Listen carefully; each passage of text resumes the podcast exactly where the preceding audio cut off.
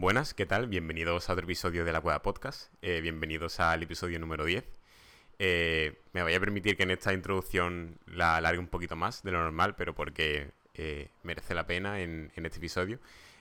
primero, dar, las gracias a toda la gente que, está llegando nuevo al canal y a las redes sociales, que a raíz del episodio anterior con José Carlos hemos crecido un montón, tanto en TikTok, Instagram como en, en YouTube. Y eso, dar las gracias a toda la gente que, ha llegado por ese vídeo y que esperemos que pueda seguir disfrutando del, contenido que vamos a seguir realizando. Eh, después, lo segundo, darle muchísimas gracias a José Carlos, otra vez, en público, eh, por cómo lo hizo y por cómo se expresó y que a la gente le está gustando un montón. Ya hemos vuelto a contactar con él y, y, bueno, seguro que volverá próximamente a contarnos más casos. Eh, y después también quería comentar que este es el episodio número 10 eh, que es un número así ya más redondo y dice mucho que hayamos podido conseguir tener esa constancia de cada semana, aunque sea menos preparado, más preparado, pero intentar siempre que tengamos episodios. Algunas semanas hemos fallado, pero bueno, por vacaciones, Semana Santa y eso. Pero también yo creo que nos alegra, ¿no? A los dos, poder haber hecho 10 episodios y seguir con el podcast así de, de, de seguido. Y, nada, que eh, como podéis ver, últimamente estamos cambiando más de sitio donde lo estamos intentando hacer.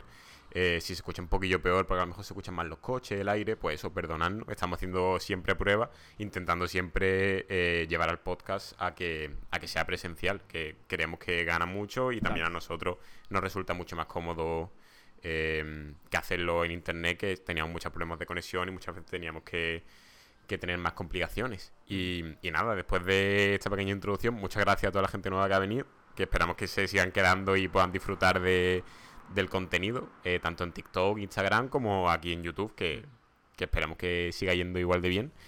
Y, nada, eh, si quieres comento también para la gente nueva que ha llegado que siempre hacemos eh, una semana invitado eh, en el podcast. Y después hacemos siempre a la semana siguiente, Gonzalo y yo, una tertulia con, temas de actualidad, como vamos a comentar hoy. Gonzalo siempre cuenta un pequeño misterio, que bueno, ya después tú comentarás que hemos pensado en hacer siempre el misterio en la tertulia, contándolo un poquito por encima, y si ya después con, algún invitado o queremos hacer un programa eh, temático solo de eso.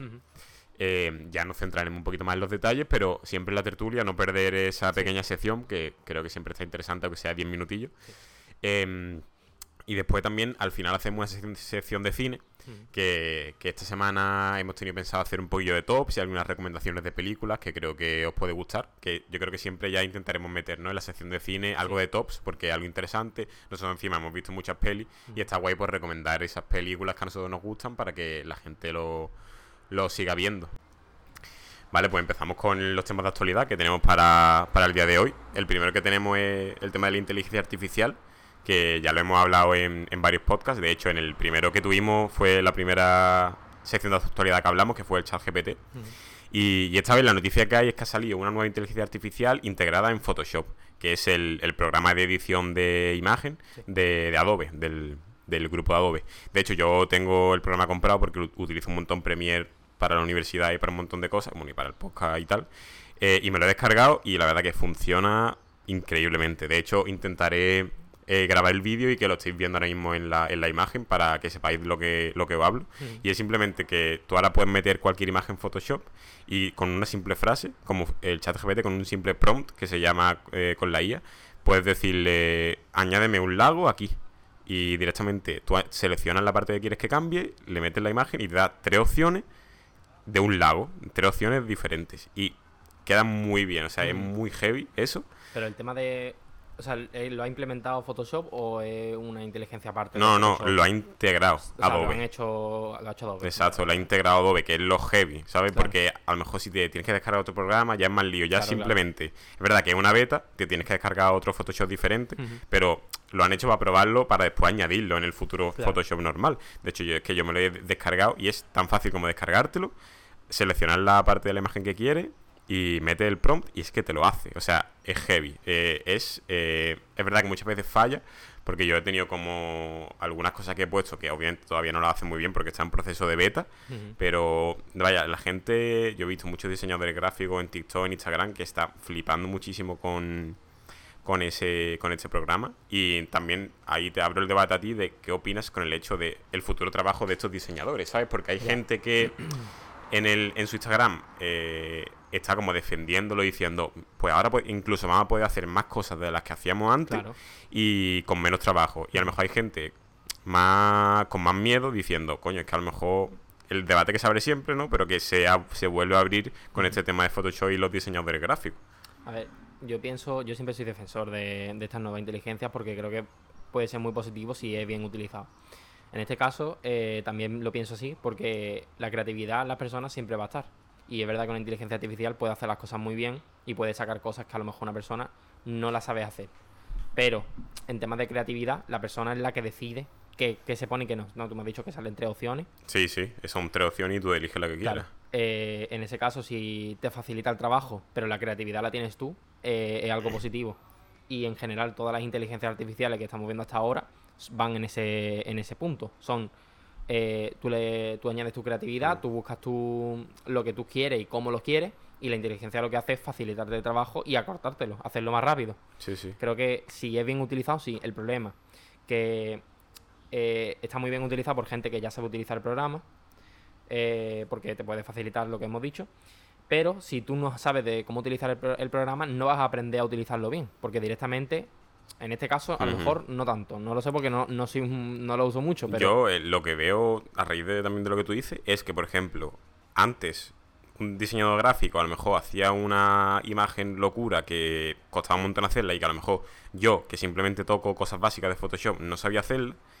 Y lo que veo ahora mismo es que a lo mejor un diseñador te hace un trabajo que no ve ahora mismo utilizando esa inteligencia artificial, pero a lo mejor yo, que tengo menos conocimientos del programa, tengo algunos a lo mejor puedo llegar a hacer lo mismo que él hacía antes. Claro. Entonces, en ese punto no sé cómo se pone el mercado, ¿sabes? Porque si yo, a lo mejor teniendo mucho menos conocimiento, soy capaz de hacerlo, que antes no podía, a lo mejor esos diseñadores tienen que buscar una forma, mm, ya a lo mejor lo que tú dices, a raíz de la creatividad, pero yo creo que eh, eso también hace que se, se potencia menos el hecho de que sea muy experto en un programa para poder hacer un montón de cosas. También va a pasar con Premiere y la edición de vídeo. Cada vez mm, gente que tiene menos idea puede llegar a hacerlo. Cosa que antes a lo mejor solo profesionales o expertos en el sector podían hacerlo. Entonces, no sé tú. En que incluso a lo mejor tú ves un vídeo, tú de Photoshop, eh, y con la creatividad que tú tienes en tu mente, no sé qué, a lo mejor ya puedes hacerlo. No te piden a lo mejor tanta experiencia técnica con el programa, ¿sabes? Que a lo mejor tú, como tú has dicho, simplemente, tú a lo mejor eres una persona creativa, ¿no? Que puede serlo. Eh, te lo descargan en el ordenador y tú simplemente ya con una frase puedes poner lo que tú quieras. No necesitas como saber a lo mejor más de color, de dibujo, de vectores, que a lo mejor antes sí necesitabas saberlo. ¿Sabes? Yo creo que es verdad que puede ser muy positivo en ese caso, por, por el tema de, de, lo que hemos dicho, de que facilite todo. Entonces, em, si las inteligencias artificiales siguen avanzando mm. en, ese, en ese punto, creo que puede ser muy bueno. En el punto de facilitar más cosas para ese tipo. Y además, es lo que tú dices. Si tú eres muy bueno utilizando un programa, te da igual que una inteligencia artificial no te va a sustituir, porque tú sabes que tú, lo que tú, al punto en el que tú estás llegando, no te va a llegar una inteligencia por el tema de la creatividad. sí, sí, pero lo, que está claro es que tienen que tienen que seguir avanzando esas personas. Claro, claro, claro. En plan, no puedes quedarte estancado con decir, yo, yo sé hacer esto y antes alguien que sabía menos no sabía. Pero es que ahora ese alguien que sabe menos del programa sí puede llegar a hacer lo que tú haces, ¿sabes? Entonces ahí se abre una cosa que entiendo lo que te he dicho, hay gente que es más inquieta con esos temas y dice, pues a mí no me preocupa porque yo sé que voy a adaptarme y tal. Pero si a lo mejor hay, a lo mejor diseñadores gráficos más mayores, ¿no? O gente que, porque mm, hay gente simplemente que le gusta menos estar avanzando o, desarrollando esas cosas, que simplemente quieren quedarse más estancados en lo que ya sabían. Sí entiendo que esas personas pues dicen, coño, es que me parece una putada que ahora hay alguien que sepa menos puede hacer lo mismo que, yo. Lo que está claro es que esto impulsa a que la gente no se quede estancada en el mismo nicho que sabe de siempre e intente seguir avanzando con nuevas técnicas, eso está claro.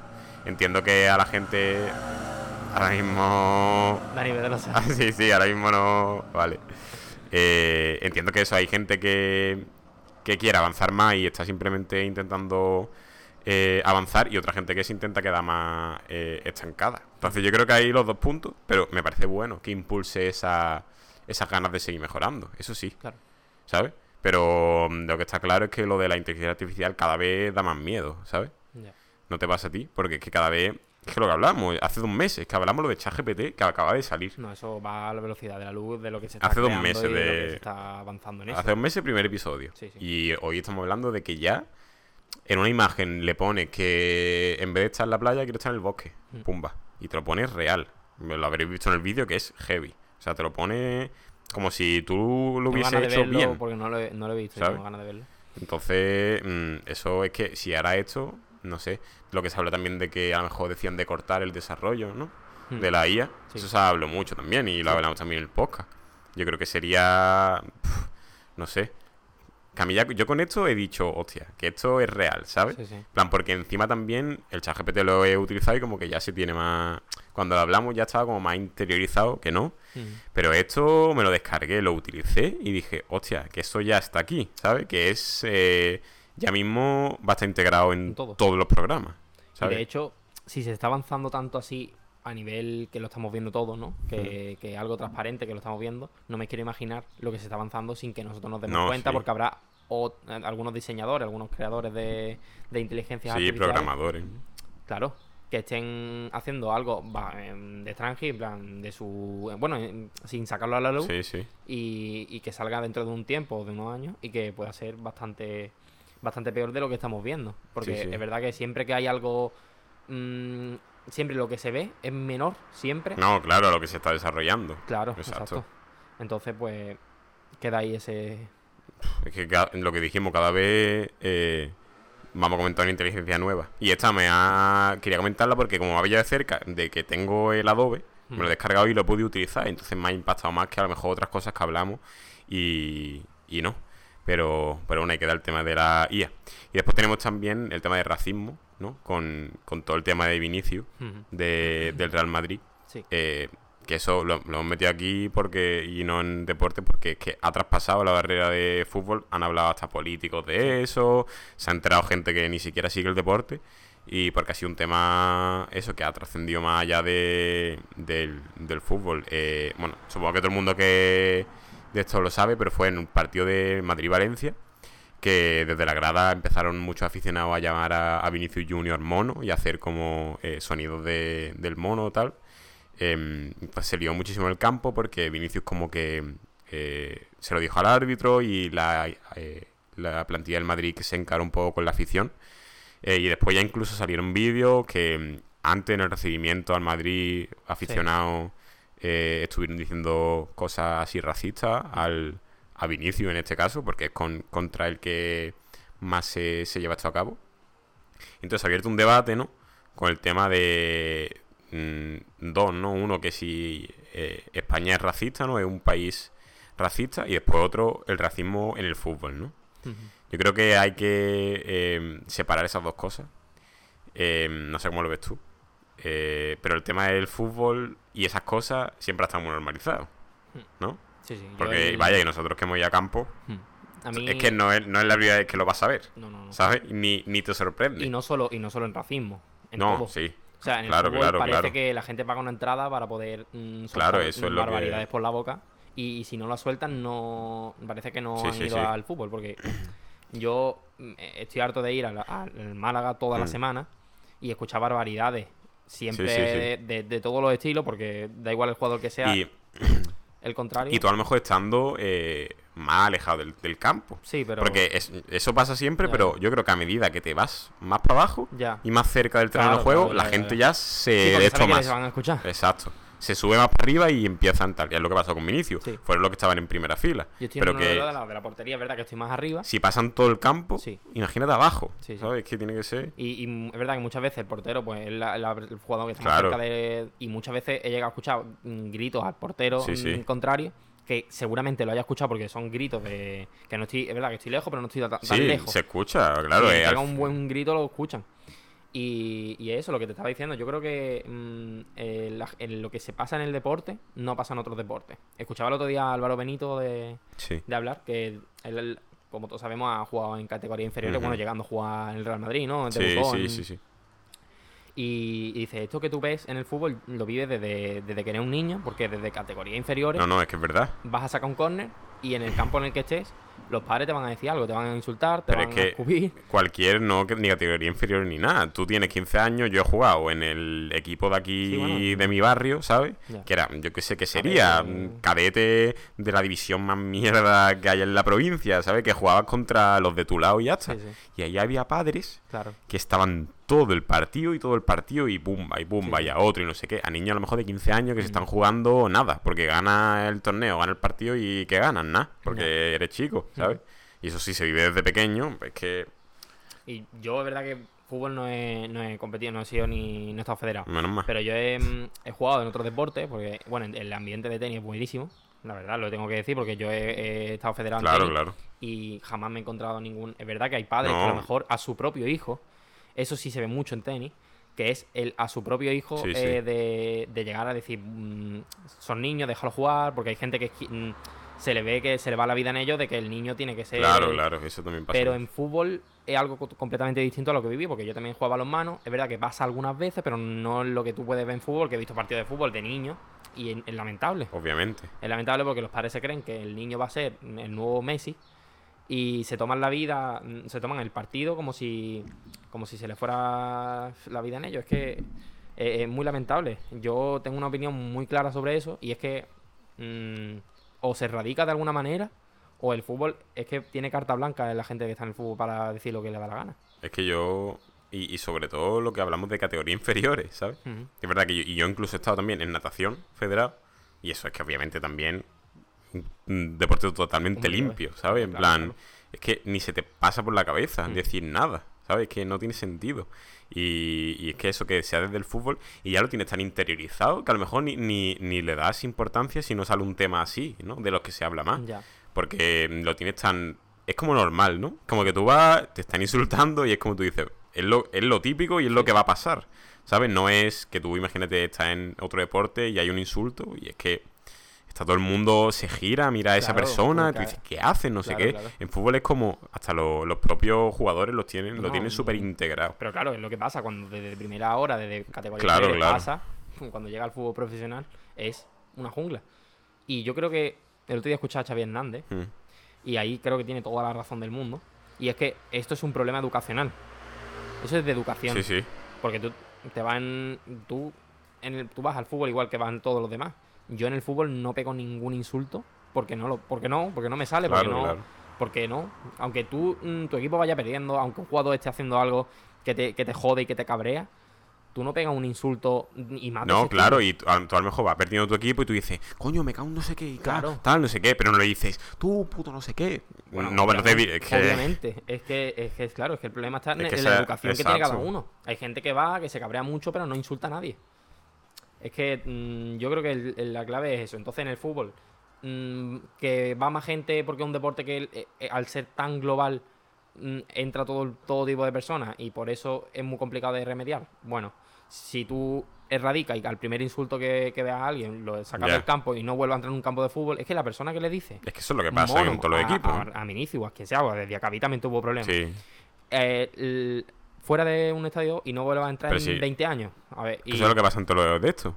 Tú Claro. al tenis uno insulta, es que nada más que lo hace. Pum, la seguridad llega afuera. Tú no entras más en no sé qué. y es que en tenis ya con el tema del silencio, Sí, sí. como tú molestes en un punto, es que vas fuera y no vuelves a entrar. Exacto. Eso en fútbol es impensable. Impensable. impensable.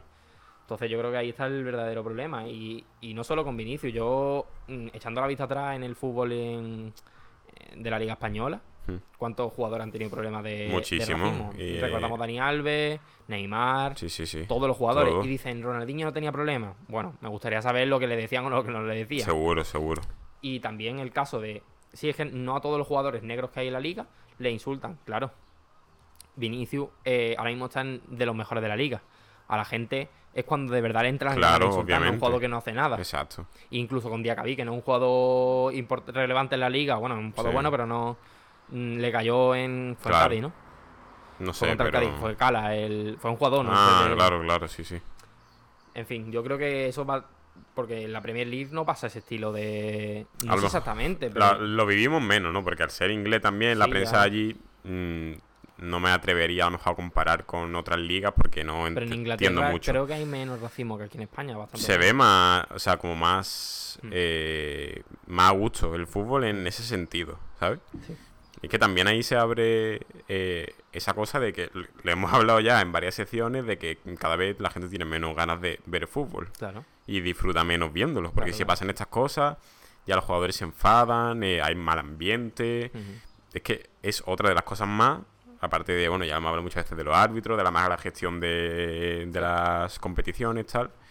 Pero es otra cosa más a- que se suma a que no tengas ganas de ver fútbol. Porque es que al final se te quitan las ganas de, de ver esas cosas. Yo creo que también hace mucho eso.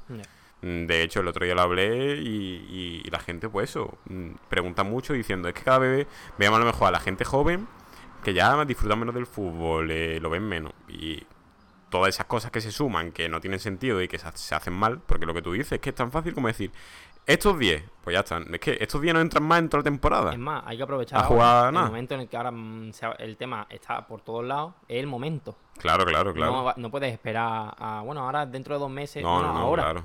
Cuando está el momento de que todo el mundo está hablando de eso, es el momento de sacar una ley, sacar una, una norma de la, liga, de la liga misma, Sí, sí, sí, sí. de la liga profesional que incluye Claro, la liga claro. primera y segunda. Y ya desde ese momento, ya estás, eh, la Federación Española ya estás obligando a que todas sus categorías inferiores también lo, lo asuman. Claro, claro. Exacto. Esperemos que, que se haga algo y creo que es el momento. Así que ahí queda. Total.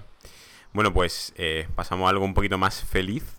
eh, a eh, The Champions Burger. No sé si, sobre todo la gente de Málaga. eh, esto es una noticia eh, que os interesa mucho. Y es que ha llegado Cham- The Champions Burger a, Málaga. De hecho, lo han puesto en el puerto, que es una esplanada que hay. Y esta estuvo desde. Lo abrieron el 25 de mayo, que fue viernes, creo, o no sé, o jueves. Y está hasta el 4 de junio, que es justamente el próximo domingo. eh, una semana. Bueno, esto lo estáis viendo el lunes, pero hasta el domingo. Em, y está allí en el puerto de Málaga, entonces podéis probar eh, un montón de hamburguesas de, de toda España. Em, esto es una- un concurso que se lleva haciendo ya varios años, que es como que se hace una gira por todas las, bueno, por muchas ciudades de, de España. Han estado ya en Valencia, creo, en Barcelona, en Madrid, creo que en Zaragoza, en muchos sitios. Y, y eso, pues tienen varias. em, son food trucks, Sí. eh, furgonetas, que allí donde puedes pedir la hamburguesa. Y creo que hay como unas. em, no sé, no sé cuántas son, 15 o así, que van siempre a todos los sitios. Que creo que hay algunas de Valencia muy famosas, de Madrid, de Barcelona, esos van siempre a, a todas las ciudades. Y después también suelen invitar a hamburgueserías locales de, de la provincia donde se hace y de la ciudad donde se hace. Y, esta vez pues han llevado a... creo que hay cuatro de cuatro que son de Málaga, de, de aquí, que son eh, Gotan Grill, que yo creo que tú ves así has estado, ¿no? Goico Grill, que también son bastante famosas. Eh, Grillaera, que está en Tatino, yo, yo ahí también he comido. Y después una que se llama Duck Burger, que está en Mijas, que esa también es muy famosa porque gente así como Steve, Joe Burger Challenge han hecho vídeos allí. Y entonces, pues cada hamburguesería presenta una hamburguesa. Que dice, vale, yo este año quiero presentar esta. eh, con los ingredientes que sea. Entonces allí, pues solo te puedes pedir esa. Eh, entonces, pues creo que está bastante bien comentarlo.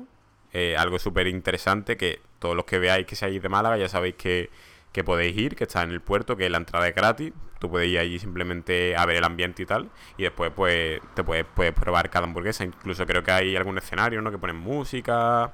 Eh, vaya, que está muy bien. De hecho, mi hermano fue ayer eh, y dice que, que le gustó muchísimo. Había un montón de gente. Y, y algo, vaya, a nosotros que nos gusta mucho comer, Claro. eh, seguro que iremos. Y, y incluso la, bueno, la semana que viene es con invitados, ¿no? Pero ya lo comentaremos eh, qué nos pareció. Eh, pero bueno, dejamos ahí el dato para la gente que, que quiera ir. Y creo que es bastante interesante.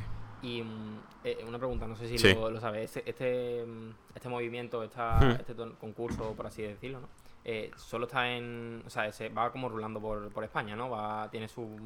Creo que es solo por España. por España, ¿no? Sí, porque Supongo que cada vez que es cada año una. es cada año. Porque, por Vale, ejemplo, vale. tenemos puesto aquí, que no lo hemos comentado, que el año pasado ganó eh, el restaurante Jenkins, que también está este año.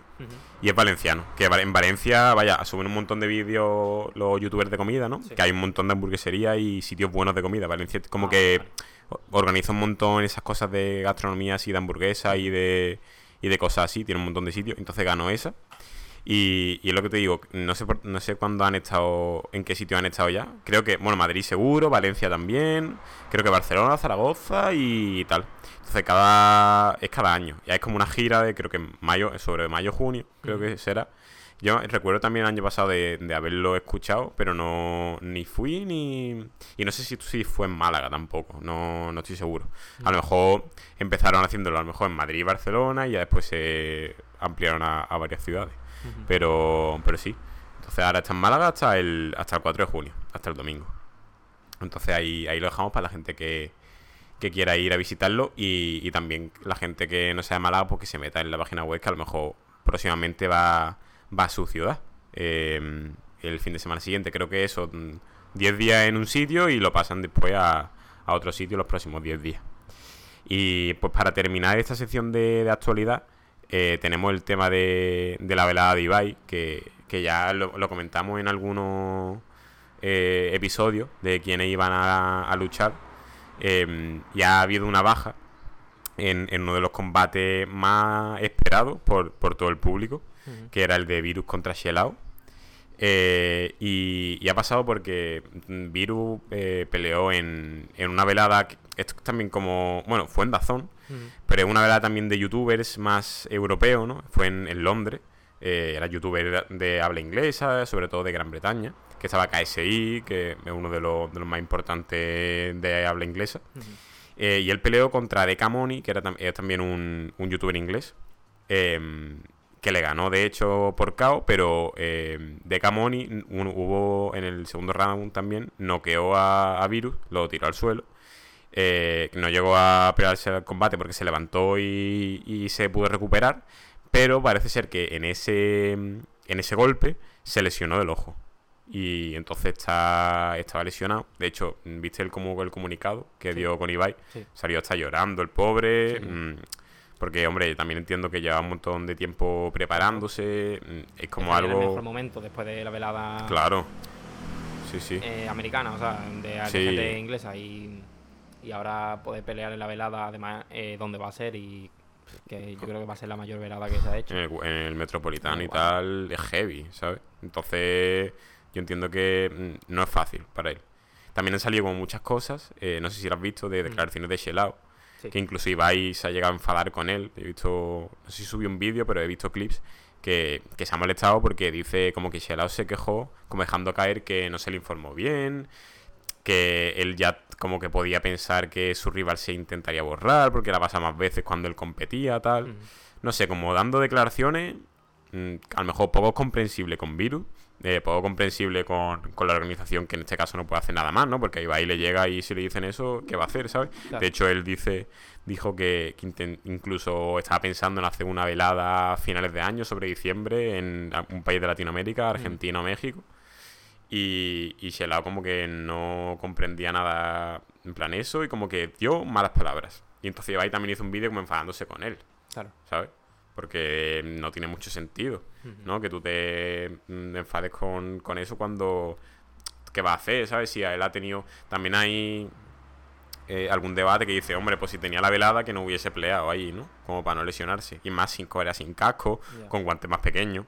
Pero tú qué, harías, ¿sabes? Si te invitan a ese, a ese, a ese evento tan mucho y más grande. Estando en plena preparación, que estará a tope, que mm, estará físicamente perfecto y dirá, porque no voy a competir ahora que puedo perfectamente, encima algo tan bonito y tan importante que una velada encima sin casco, que eso. Coño, y era Dazón, un estadio súper grande lleno. Era un combate, parecía profesional.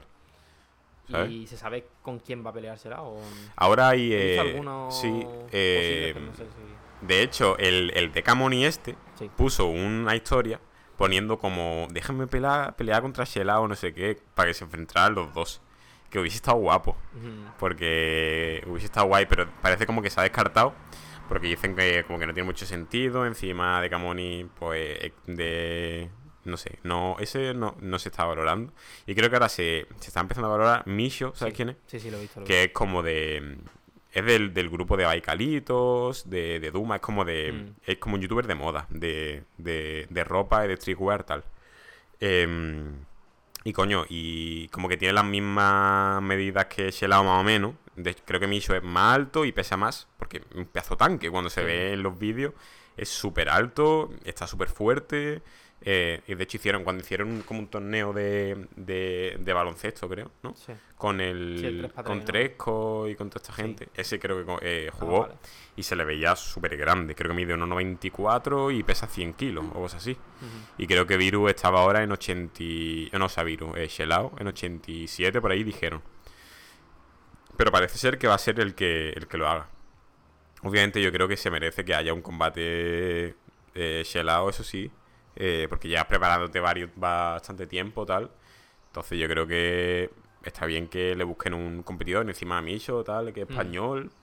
Yo lo veo bien. No sé al final si saldrá, si se confirmará. Pero parece que hay bastante eh, oportunidades de que sea él.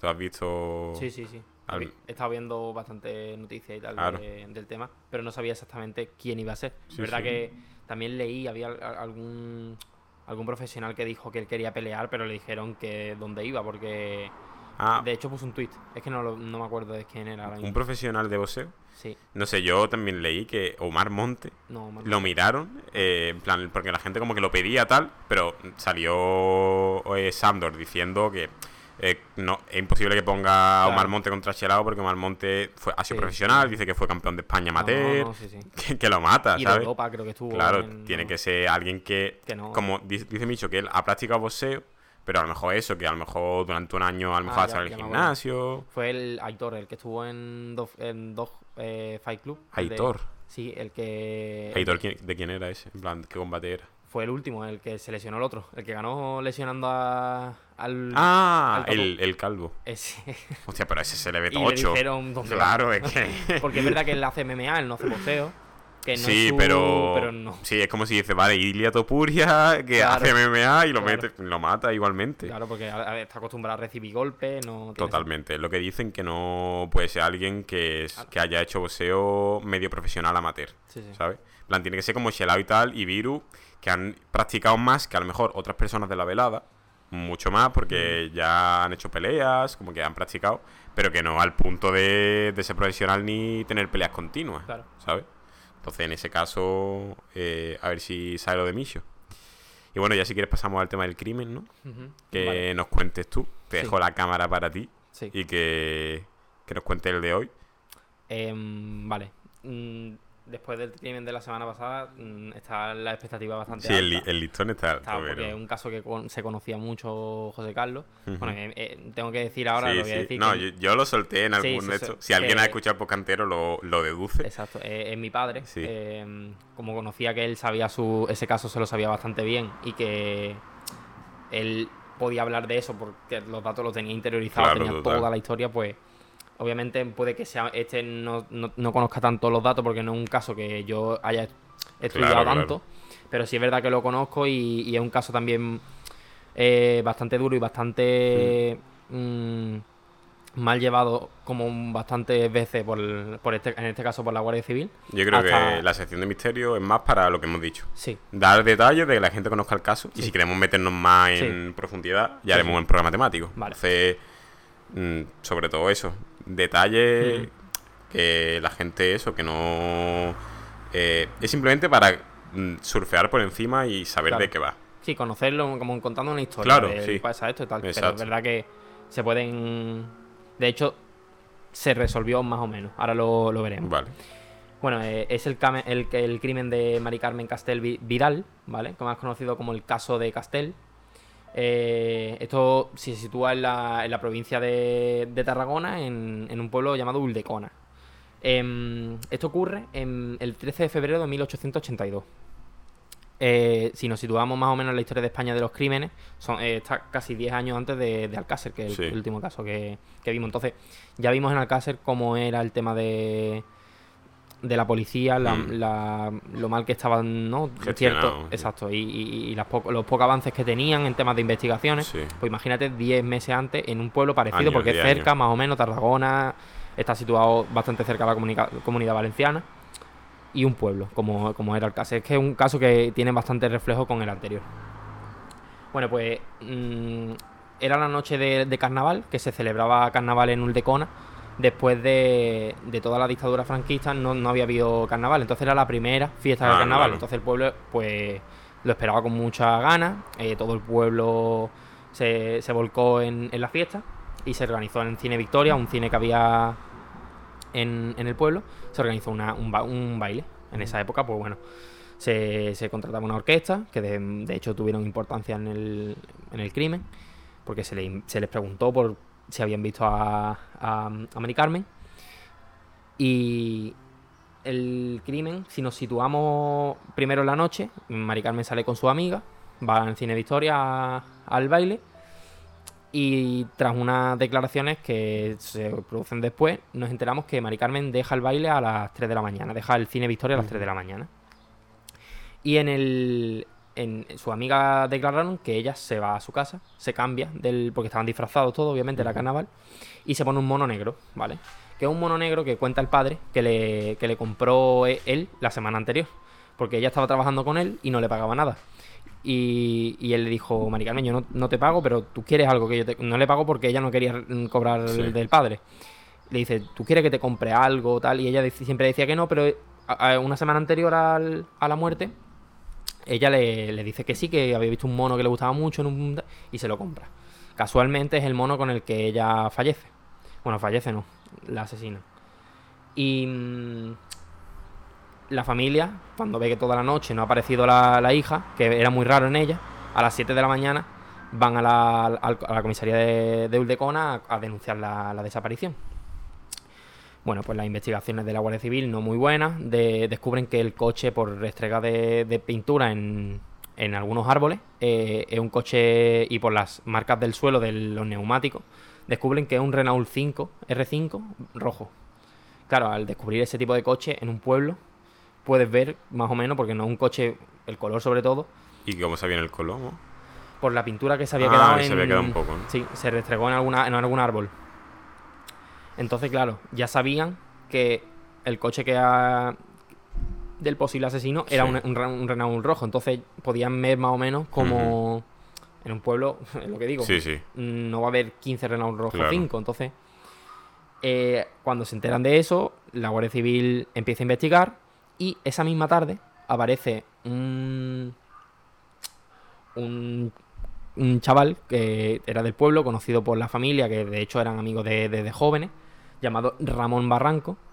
Aparece en la comisaría y denuncia a un tal em, Rafael que tiene un Renault R5 y dice que ese chaval eh, lo vio la noche anterior con, con Mari Carmen. Claro, la- de- en ese momento la Guardia Civil sitúa todas sus miradas en, en el tal Rafael, que era de otro pueblo. No era de- del pueblo de. Claro, es que es muy típico que a lo mejor en carnaval y fiestas así Claro, vaya gente de varios viajan de pueblos varios al lado. pueblos y tal.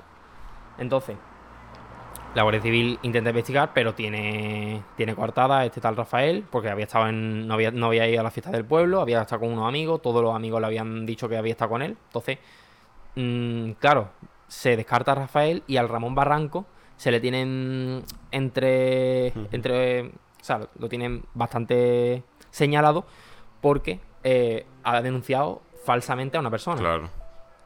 Entonces se le empieza a investigar y a los pocos meses, meses de investigación que no se llega a nada, eh, llega una denuncia por acoso sexual y por intento de violación a una chica por parte de Ramón Barranco, el que había denunciado a- al chico, a Rafael. Eh, porque él, o sea, denuncian a, Ra- a Ramón Barranco, no es que él denuncie. Claro. Eh, Ramón Barranco, mm, después de lo que ha pasado, de denunciar falsamente, también intenta violar a una chica. Se le empieza a investigar, pero por falta de pruebas no se le consigue mm, Imputar. imputar, porque claro, no tienen nada, no tienen ni prueba de ADN, ni prueba de que él había estado allí, no, no lo habían visto nadie, Sí. ni de llegar, ni de... No se sabía dónde estaba ese chaval. Eh, la Guardia Civil archiva un poco el caso, no sigue investigando por falta de pruebas, y la familia, al ver que no hacen nada y que le dice la Guardia Civil, sabemos Sí. que es él, pero no tenemos nada para imputarlo. Vivían al lado. Claro. Toda la familia todos los días veía al que había asesinado a su hija, a los padres, a su hermano. Claro. O sea, recordamos que, bueno, no lo he dicho, el hermano de, de Mari Carmen, Sí. eh, ahora actualmente es Estrella Michelin. Ostras. Es un conocido cocinero y ade- además em, estuvo muy presente en las investigaciones, porque el padre era mayor y él estaba intentando Sí. de una manera o de otra. Entonces, ¿dónde llega? Él, viendo que la Guardia Civil ha dicho que saben que es él, pero no pueden hacer, contrata a dos famosos eh, personajes, que uno es Luis Frontela, médico forense de Alcácer, Claro. que todavía no había pasado Alcácer. Bueno, estaba... No, perdón. Cuando lo contrata ya había pasado Alcácer, porque claro, es que nos remontamos a 10 años Ah, que. 10 o 12 años después. Entonces, como él había visto que Luis Frontela había sido el que había llevado Sí. el tema de Alcácer y que era un caso más o menos parecido y que había visto que era muy bueno, lo contrata para que haga una exhumación del cadáver de Mari Carmen y haga una investigación en la cual encuentra un pelo, un vello púbico de, de una persona. No se, no se hace la contratación de ADN en ese momento. Cosa que no habían encontrado todos los anteriores forenses durante, hacía 10 años antes. Claro. Se habían enterrado hasta el cadáver. Cosa que cuenta la familia que en el, en- en el entierro, la familia de. Estaba todo el pueblo. La familia del asesino, el asesino. El, bueno, en ese caso, presuntamente asesino. presuntamente. Y también contratan a Jorge Colomar. Jorge Colomar es investigación priva- investigador privado, muy conocido, de hecho ha estado en bastantes casos, y se infiltra en el pueblo. Hace una cosa que él lo cuenta y lo relata súper interesante, porque es algo como se infiltra en el pueblo, se le dan una casa, él se alquila una casa, y se hace como que, de- que un, un campesino que ha ido a comprar unas tierras y que quiere tal. Entonces, como él sabía que él tenía tractores, el Ramón Barranco, pues le va a su casa, le pregunta, oye, tú tienes tractores segadora, no sé qué. Intenta hacerse amigo de él hasta tal punto que, que consigue hacerse amigo de él, porque él empieza como a inventarse una vida de que Sí. tiene venta de, de estupefacientes, de drogas, que su amigo tiene algunos mm, cadáveres que esconde por mm, cosas de ajuste de cuentas, se lo intenta inventar, inve- inventar para que Ramón Barranco vea que el otro le está Sí. contando toda su... a ver si de- en algún momento delata algo. Llega al punto en el que la Guardia Civil monta un dispositivo en un bar eh, cerca del pueblo en el que ellos van a cenar y en el momento en el que él quiere que, que Ramón Barranco se- l- declare. Sí. Claro, eh, están cenando y, y este Jorge, Jorge Colomar le dice, bueno Ramón, eh, ¿hasta, ¿hasta qué momento me vas a esconder que has matado a una chica? Entonces, en ese momento Ramón se queda, dice que se queda blanco Claro. se va, dice, en un momento me tengo que ir al baño, se va al baño y al rato aparece el camarero y le dice, oye, el chico que estaba cenando contigo ha salido corriendo. Entonces, claro, la Guardia Civil no tiene nada porque ha salido corriendo, no le ha dicho, sí, he sido yo. Y mm, hasta ahí el trabajo del investigador. Es verdad que en ese caso no funcionó, no, Claro. no sirvió para nada. Pero es verdad que él, cuando lo relata, si podéis escucharlo, los que estéis escuchando, es algo súper interesante como lo relata y, y cómo, cómo hace esa labor que es tan poco conocida porque obviamente no Sí, van a sí, ir ya contándolo. Y algo muy, muy, muy, muy interesante. Bueno, ahora llega la figura del teniente coronel de ese momento, de, ese, de esa comisaría del pueblo de Uldecona. Eh, ese, esa comisaría pasaba algo, porque cuando se empezaba a investigar siempre a alguien, mm, por lo que sea, empiezan a pinchar los teléfonos de la familia de Barranco. Empiezan a decir, no, no, por aquí habían pasado 15 años del, del asesinato. No. No, no, por aquí no me cuenten nada. Entonces, como, como saben que le estamos pinchando los micros 15 años Sí. después? No, por aquí no hablen nada, pero por aquí no me cuenten no sé qué. Tenían ese tipo de comentarios. Cuando empiezan a pinchar la, la, la llamada, a lo mejor había alguna parte de la llamada que se había roto el, la... Entonces, dos guardias civiles jóvenes, que son muy importantes en este caso, eh, que llegan de nuevo a la, a la comisaría de Ultecona, se dan cuenta de que pasa algo raro dentro. Y siempre está rodeado del teniente coronel, del, del- el que más, el que manda más en, en la comisaría de Ultecona. Em, montan un, una operativa con un juez nuevo que llegó, porque claro, hubo un cambio de juez de 10 años, se jubiló el que estaba en ese momento y llegó un juez joven. Claro, entre los dos guardias civiles jóvenes y el, y el juez instructor mm, que era más Sí. jovencito, los tres ven que el caso puede darse una vuelta, que no se va a quedar eso ahí, y montan un dispositivo para hacer una declaración a las hermanas, a Ramón Barranco y a varios amigos de Ramón Barranco Ujú. todo buscando una respuesta nueva. ¿Por qué se monta esto? Que me lo he saltado, pero que quiere decir ahora. Llega una llamada, se llama una llamada de un anónimo a la comisaría de Uldecona, pero como no hay nadie en la comisaría en ese momento, el debido de llamada lo manda a la provincial de Tarragona. Sí. Ahí está la clave, porque siempre que llegaba alguna llamada a esta comisaría, como había ese compinche que había con el teniente coronel, Sí. no se, le, Ah, no no, se le pasaba declaración. Llega a la provincial, coge el de, de Tarragona, Y creo que esa llamada está. Si la podemos poner, se Si la pondrá. podemos si encontrar, la encontramos, la se pondrá. ponemos. Llega una llamada de, de un anónimo y dice: "Mm, Yo sé quién mató a Mari Carmen Castel. Claro. En este momento, Mari Carmen Castel, eh, a lo mejor para la provincial, no era un caso tan conocido porque hacía ya 15 años. Bueno, cuénteme tal. Eh, sí, sí, el que la mató fue Ramón Barranco. Eh, lo sé. No tengo pruebas para contarlo, pero sé que la mató él. Me, la- me lo contó su padre. Me dijo su padre, se le escapó el día del entierro de Mari. Carmen, me dijo, "Mi- ha sido mi hijo. Claro, un anónimo no vale como prueba para un juez, Claro. pero sí te, te da esa ganas de seguir investigando porque sabes que es él de verdad. Además que la familia lo sabía. Por lo cual se monta el operativo este de, de declarar a todo. Siento que me esté enrollando un poquillo, pero creo que el caso lo merece. sí. Y se interroga a todas las hermanas. Ramón Barranco nada, no ni, ni declara apenas. Todo no, no he sido yo. Siempre mantiene la misma. Es verdad que tiene algunas equivocaciones y algunas incongruencias con lo que había declarado hace Hmm. 15 años, no se acordaba y tuvo algunos líos de. Pero nada interesante para poder inculparlo. Hasta que llega la- el, el- el momento de Nieves Barranco, la hermana de, de Ramón. Primero empieza a preguntarle, Nieves Barranco dice que no, que ella había estado en una boda en Valencia, que ella no tenía nada que ver. Que es lo que había dicho en, su declaración en el momento en el que murió. Mari Carmen.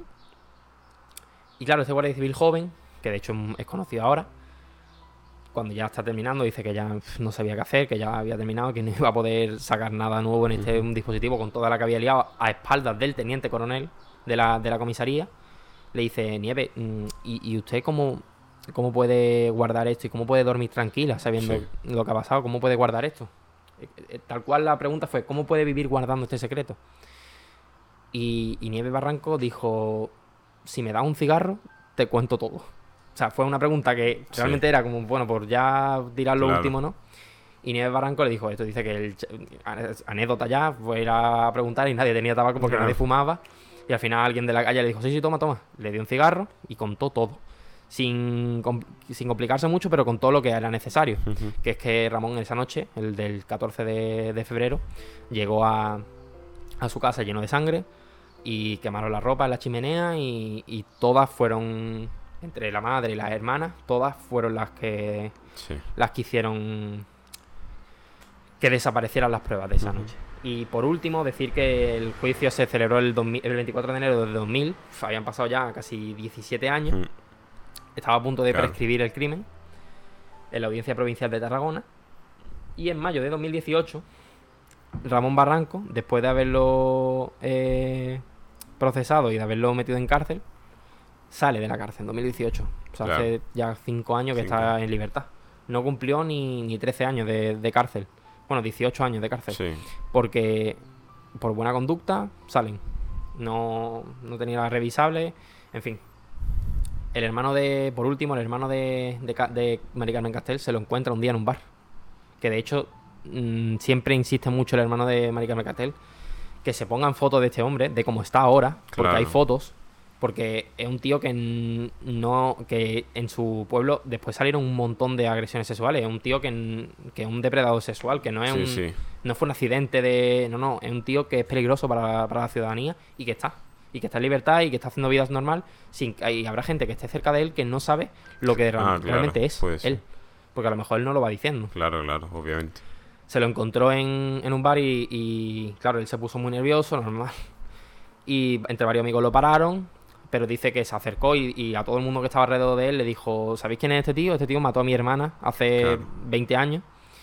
Y este tío es un depredador sexual, de hecho tiene varias denuncias y no sabemos la de crímenes que hay por esa zona, porque hay un montón. Porque cerca del lago de...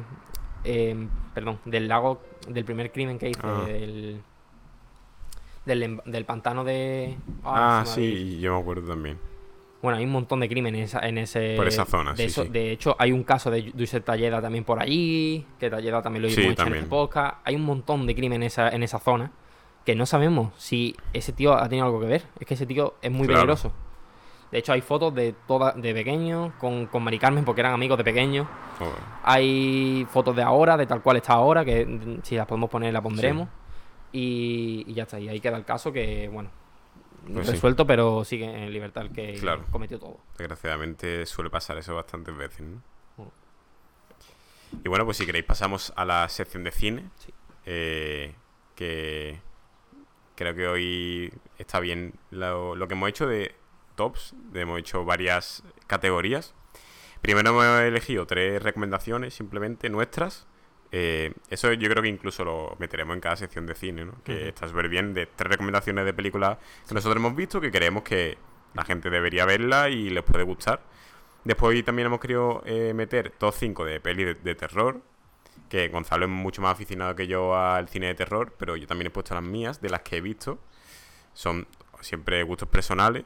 eh, y después hemos querido también meter top 3 de, de películas españolas. De, también hemos querido no caer siempre en la redundancia de películas que sabe todo el mundo, eh, para que las que digamos la gente se la pueda ver sin que a lo mejor ya se la haya visto, ¿no? Ujú. Algunas más de esto. Entonces, si quieren, empezamos con nuestras tres recomendaciones. Em, yo he puesto primero una muy típica, pero porque la he visto hace poco y, por ejemplo, eh, he hablado con gente que le gusta el cine y no se la ha visto. eh, entonces, la recomiendo al 100% que es Malditos Bastardos de Tarantino. Em, ya hemos hablado aquí de Pulp Fiction de Tarantino, por ejemplo. eh, y sabemos lo maravilloso que dirige. Em, y Malditos Bastardos es que incluso mm, estaría luchando para, por ser mi top 1 de, de él. Sí. Me parece una obra maestra como utiliza el guion, la- los planos. Para mí lo es. Yo creo que cualquier Eh, persona que, que le guste el cine, le encanta esa película, la, tiene que ver. Me parece, cómo termina siempre Tarantino las películas, es como todo. Entonces ahí va mi recomendación para alguien que no le- la haya visto, que lo tenga en cuenta. Va a seguir- ah, vamos sí, poniendo sí, una y una una. y una, si Vale, vale. Eh, la primera que yo he puesto para recomendar es El velo pintado. Eh, es una película que creo que no es muy, muy, muy conocida. Yo no la he visto. Es de Edward Norton como act- actor protagonista y de Naomi Watts como actriz protagonista. Es, son, es una película muy buena, la vi hace, hace relativamente poco y, y no la conocí y me encantó. A mí Edward Norton me gusta muchísimo, es mi actor favorito. Y, y no sabía que, bueno, sabía que la había hecho, pero nunca Sí, me había dado por verla. claro. Y la vi y me encantó. Sobre todo el tema de, de los escenarios es buenísima. Estaba basado en, en la China oriental antigua. Ah, sí. Es muy bonita. De un, un vestuario mu- muy de la época, muy bien conseguido. Yo creo que al que le guste todo ese estilo de película Sí. le va a encantar. Porque a mí lo es y además los actores lo merecen. Pues sí, sí, tengo ganas de si no la has visto, mm, la pueden ver. Intentaremos meter también alguna, algunas Sí, imágenes, ¿no? Para alguna, las pelis. claro. Que la gente se... Sí, sí. Esto. Después, la segunda mía, he aprovechado que después ponemos la, el top de terror para meter una que, que es española, que siempre, eh, y sobre todo en el terror no español, se tiene como un poco infravalorado. Mm. Y esta yo, eh, es también anécdota, que la vi en el cine, sin tener como mucha expectativa de él, que de hecho sale, ahí me acordaré del, de este actor. Em, ¿Tú has visto Mar de Plástico, por ejemplo, la serie? Sí, pero. Pues el actor protagonista, no sé cómo se llama. Eh, pero bueno, ese actor. Y, mm, y entonces es una peli española, pero que creo que está muy bien hecha. Me sorprendió mucho para ser eh, española y encima de terror, que a lo mejor está menos sí. desarrollado que... Aunque hay que- bastante buena. Aunque hay bastante buena, pero siempre está como menos desarrollado que a lo mejor otro género, ¿no? Sí. Eh, y esta me sorprendió. Y para la gente que le guste el cine de terror y quiera a lo mejor probar una peli diferente que no se haya visto, eh, está muy bien. Y, y, vaya, yo la vi en el cine y a mí yo salí con, con buen sabor de boca. A mí me gustó. Vale. Y yo como segunda también es una de, miedo. Y en este caso también es española, aunque sus actores son Sí. americanos. Aquí está Jaume Balagueró, el director de la película, que a mí me encanta. Tengo un montón de películas que me gustan de él. Y se llama Frágiles, la película. Eh, quien no la haya visto, es una película poco. también No es de las más conocidas. Es muy buena. Tiene también la participación de una actriz española como Elena Naya. Una película muy Sí. buena por parte suya, que de hecho es la protagonista de la peli. Em, creo que para las personas que les guste mucho el cine eh, de terror y también mm, quieran ver algo un poco distinto mm, y no se esperen y quieran esperarse algo que no están acostumbrados a, ver, porque las películas de cine de terror pueden llegar a conseguir siempre la misma tendencia. eh, esta película es muy buena para verla. La recomiendo bastante. Bueno, y yo por último he puesto eh, una película que me recomendó mi tío. La tenía como fuera de mi cabeza y cuando la vi me al principio es verdad que tienes como que saber verla, porque es muy es diferente a lo mejor a todo el cine que sueles consumir. Es de Stanley Kubrick, de hecho fue es la última película que, que hizo Stanley Kubrick, creo que es del 99. Y se llama Ice White Shot, que sale eh, mm, Tom Cruise como protagonista y Nicole Kidman. Nicole Kidman, exacto. Eh, y vaya, yo cuando la vi me sorprendió muchísimo lo- los colores, cómo está el guion. Siempre Stanley Kubrick ha hecho muy buenas películas, siempre eh, tiene cosas muy diferentes, como hemos hablado mucho de que es un director que tiene cosas de, de su propia cosecha, ¿no? De, tú dices, son películas de Stanley Kubrick. Y, y si la verdad la gente no la ha visto, yo cuando la vi creo que estaba en Netflix, no sé ahora dónde estará. Incluso si podemos ir y me da por buscar cuán, eh, dónde está la plataforma cada película, la pondremos justo abajo eh, para que podáis directamente ir a esa plataforma y verla. Pero yo la vi en Netflix y, y la recomiendo mucho eh, a la gente, sobre todo eso, que le guste el cine. También tiene un poco que ver con, con misterio, con suspense. Tiene, tiene trasfondo a lo que buscarle y, y, y lo recomiendo. Incluso estaría bien hablar un episodio solo de ella, pero, pero la dejo ahí por si, por si alguien no la ha visto. Y por último, una película que es verdad que a lo mejor tiene otra tendencia de- a lo que hemos estado contando. Una película que le tengo mucho cariño, por eso la he querido incluir. Porque si no alguien no la ha visto, mm, la recomiendo Sí. bastante. Es una película que la puede ver tanto una una- un niño sí, como la vi yo en su momento, como la puede ver ahora una persona que adulta, porque es una, una historia de la de Peter Pan contada de otro estilo y de otra, de otra manera, con la participación de, de Robbie Williams, bastante muy buena participación de él.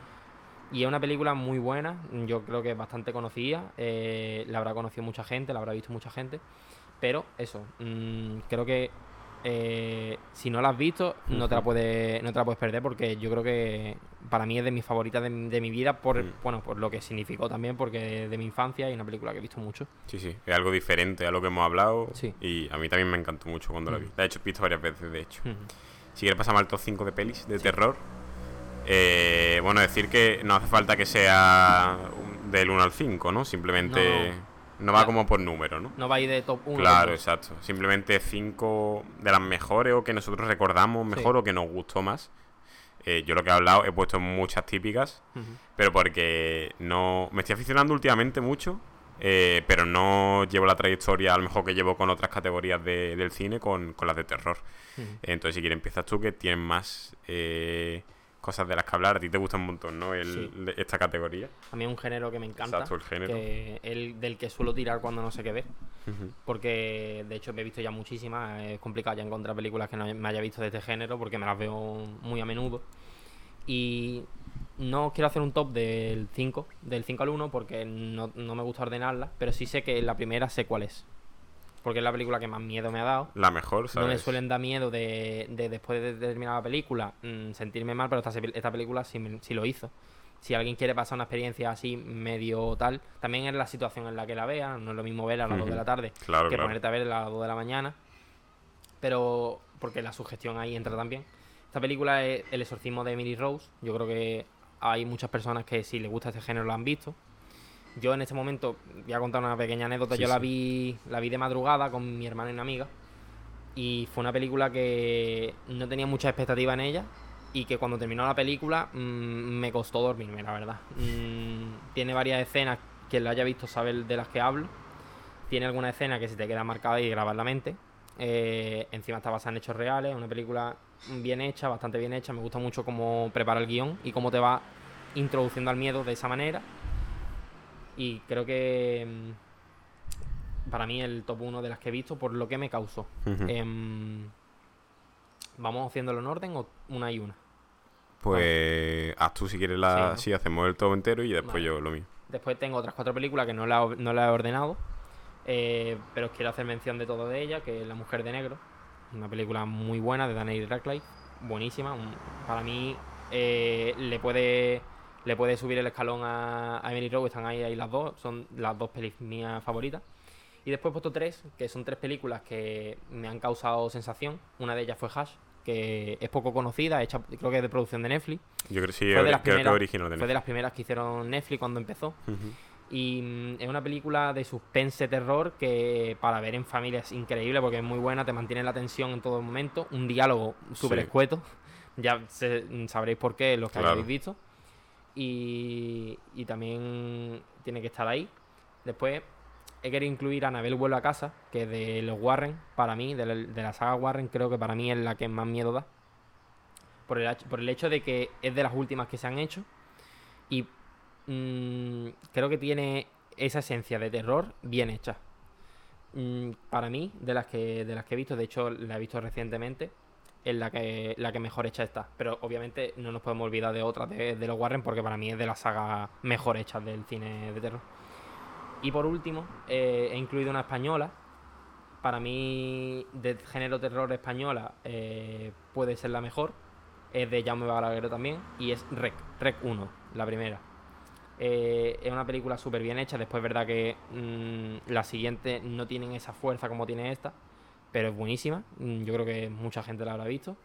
Y, y tiene varias escenas que de verdad te hacen te hacen sentir, sobre todo por la, la toma de cámara que tiene, ¿no? El, el Claro, llevar la cámara, que es la de- esencia de Rec, pero Mm. es la primera donde más, donde más se nota y es buenísima. Claro, y que también era un, una novedad, ¿sabes? Claro. Entonces eso está también bien. Vale, pues voy a decir yo el mío. Yo no tengo ninguna mejor que otra. Simplemente he puesto las cinco que pensando es como las que más me ha gustado, porque lo que he dicho antes, he visto relativamente poco. He visto, bueno, Expediente Warren, La Sagantera, Insidio, lo- lo- las más típicas sí las he visto. Pero, pero bueno, así algunas mm, he visto muchas menos que otras. Entonces, de primera he puesto Expediente Warren, la segunda, la del caso Enfield, que es la que se eh, hace, creo que en Gran Bretaña, en, en de Sí. en una ciudad.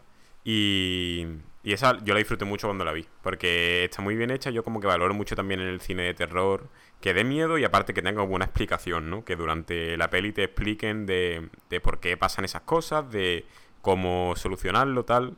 Esa explicación que siempre hace Expediente Warren, ¿no? Que te explica a lo mejor por qué pasan esos actos, eh, cómo se soluciona. Eso, eso a mí siempre me gusta mucho.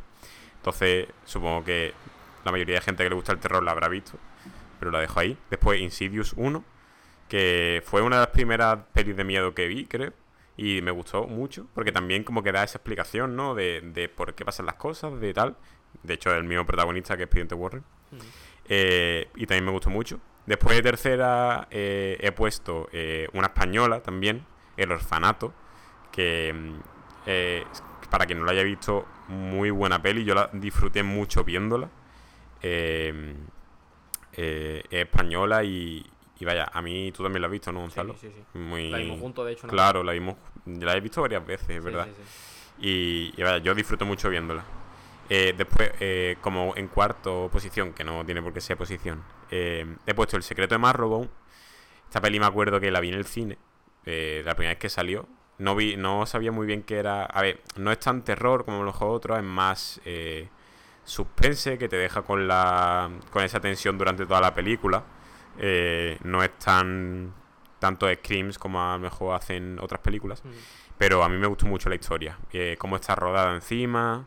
Eh, sale Anna Taylor Joy, ¿no? Sí. Eh, en- haciendo un papel también muy importante en la peli.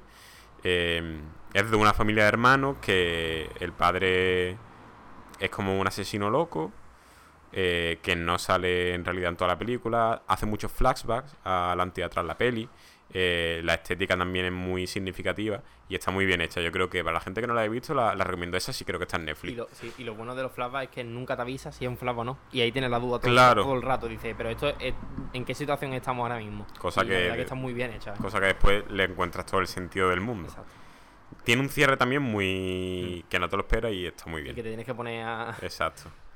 Eh, y después por último he puesto Regresión, eh, que sale Emma Watson y... ¿Cómo se llama este actor? De, ¿Sabes quién es? Sí, pero no me sale. Ethan. Hawke, creo. Exacto. Sí.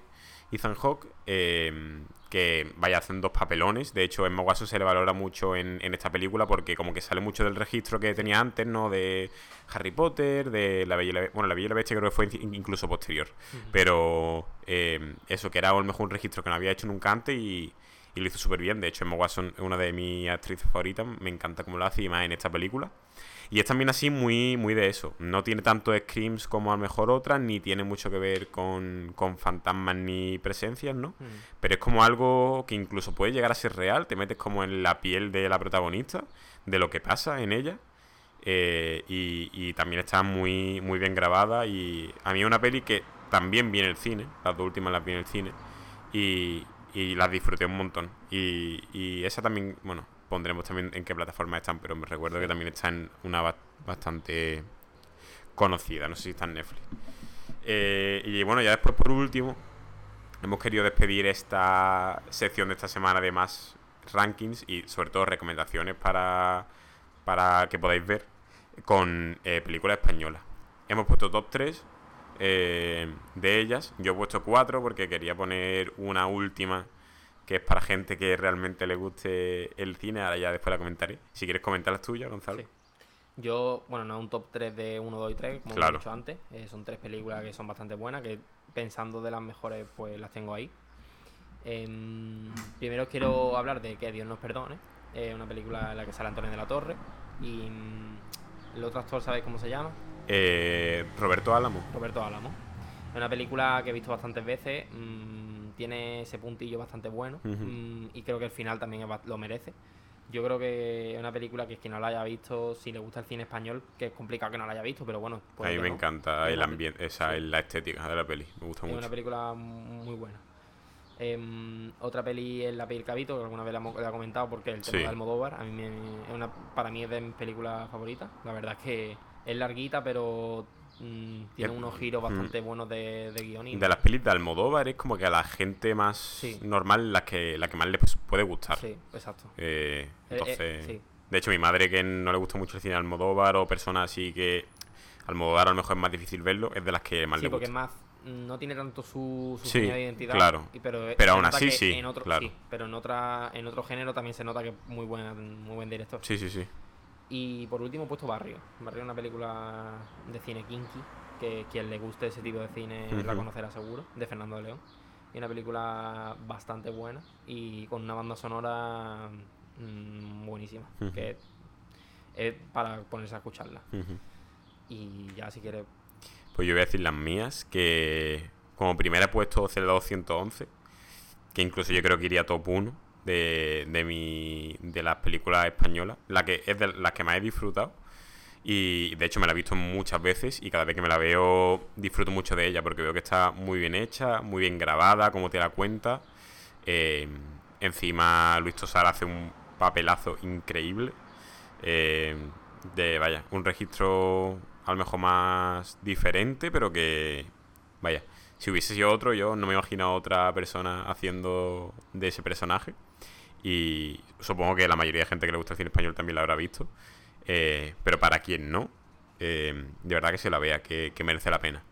Después he puesto La Isla Mínima, que es de Alberto Rodríguez, creo que el director, que es un director también que me gusta muchísimo. De hecho, en casi todos los Goya está nominado a alguna de sus películas, porque es un director que trabaja súper bien. Eh, y, y a mí me encanta. Yo, tú tiene, eh, tiene también un poco que ver con así un caso de crimen, tal. Sí.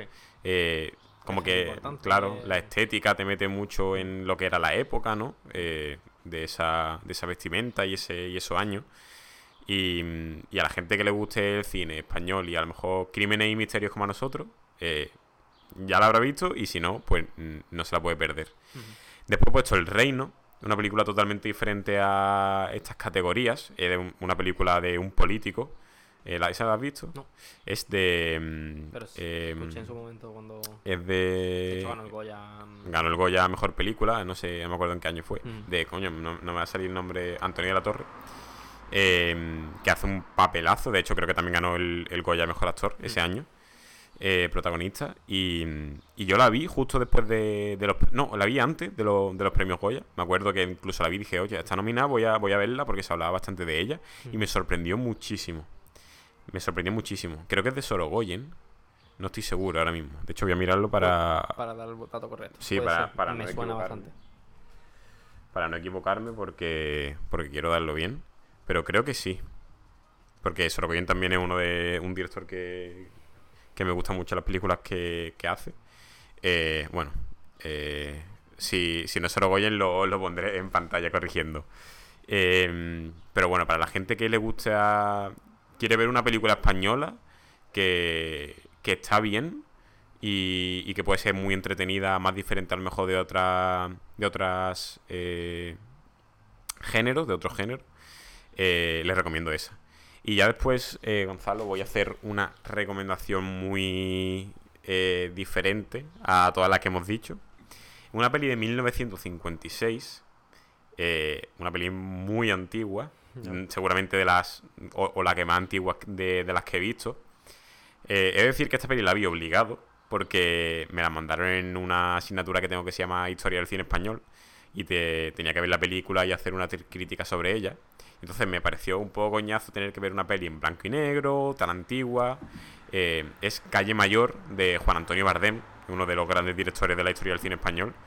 Eh, esa asignatura a mí me ayudó un montón a conocer, eh, sobre todo fue cine español de, de, antes de la, de la dictadura franquista. Uh -huh. era cine español de aquella época, de los 50, de los 60. Y, y entonces era o, o, en la dictadura franquista. Claro, claro, claro. Eso es parte de la dictadura. Exacto. Eh, entonces eh, fue un, una película que me sorprendió muchísimo. Eh, pero entiendo que es para gente que valora mucho el cine, que lo, que lo disfruta mucho viendo cine más a lo mejor experimental, diferente. Eh, porque en blanco y negro, los diálogos son de aquella época que se escuchaba un poco peor. Tienes que tener como predisposición a verla eh, pero si alguien... Eh, no estará en ninguna plataforma de las nuevas, porque yo creo que las vi en... o en Vimeo o en algunas de estas. Yo creo que se puede encontrar más fácil, o incluso en YouTube. Creo que estaba entera la película. Eh, pero es una película que para gente eso, que a lo mejor quieras ver una película más antigua que nunca hayas visto, eh, diferente, en blanco y negro, encima española. Eh, tengas simplemente curiosidad, darle un voto de confianza a, ella, a, a esta película, Calle Mayor porque yo al principio creía que no me iba a gustar y al mediados de la película me acabé enganchando y, y una película que a mí cuando terminé dije, ostras, para ser tan antigua, en blanco y negro, la disfruté bastante. Entonces yo creo que a gente que, que le gusta el cine y quiere ver algo diferente le, le puede gustar. Y entonces ya está, hasta aquí nuestra, nuestros tops, nuestra sección de, de cine de esta semana. Uh -huh. eh, esperemos que haya gustado muchísimo el episodio que la semana que viene traeremos a otro invitado con, con otro programa temático. ¿Tenemos alguno pensado ya? Sí, tenemos, tenemos varias cosas pensadas eh, que, que, podemos traer. Y, y, nada, que seguiremos subiendo clips de, yo creo que del episodio anterior, que nos quedan un montón. Sí. Eh, también subiremos de este. Pero que, que, eso, que si os ha gustado, pues, pues sigáis dándonos apoyo y mm. siguiéndonos en nuestras redes sociales. Y cualquier recomendación, como siempre hemos dicho. Claro. Cualquier recomendación por donde sea, por comentarios, por mensajes de charla. Que a lo mejor se ha escuchado un poco peor este episodio, pero eso estamos haciendo pruebas, nos daremos cuenta. Eh, y cualquier recomendación de sección que queramos que hagamos, ¿no? Cualquier tema claro. que queramos que hablar, incluso algunos crímenes de los que tratar. O si alguien quiere de invitado que sepa algún tema que conozca claro. y, y, pueda hablar durante mucho tiempo, que nos lo diga. Sí. Que estamos encantados de, de, tenerlo. Estamos abiertos a sugerencias y, y, eso, y sobre todo dar muchas gracias a la gente que haya llegado a este punto del episodio y lo haya visto entero. Uh -huh. Así que nada, muchas gracias y nos vemos la semana que viene. Adiós.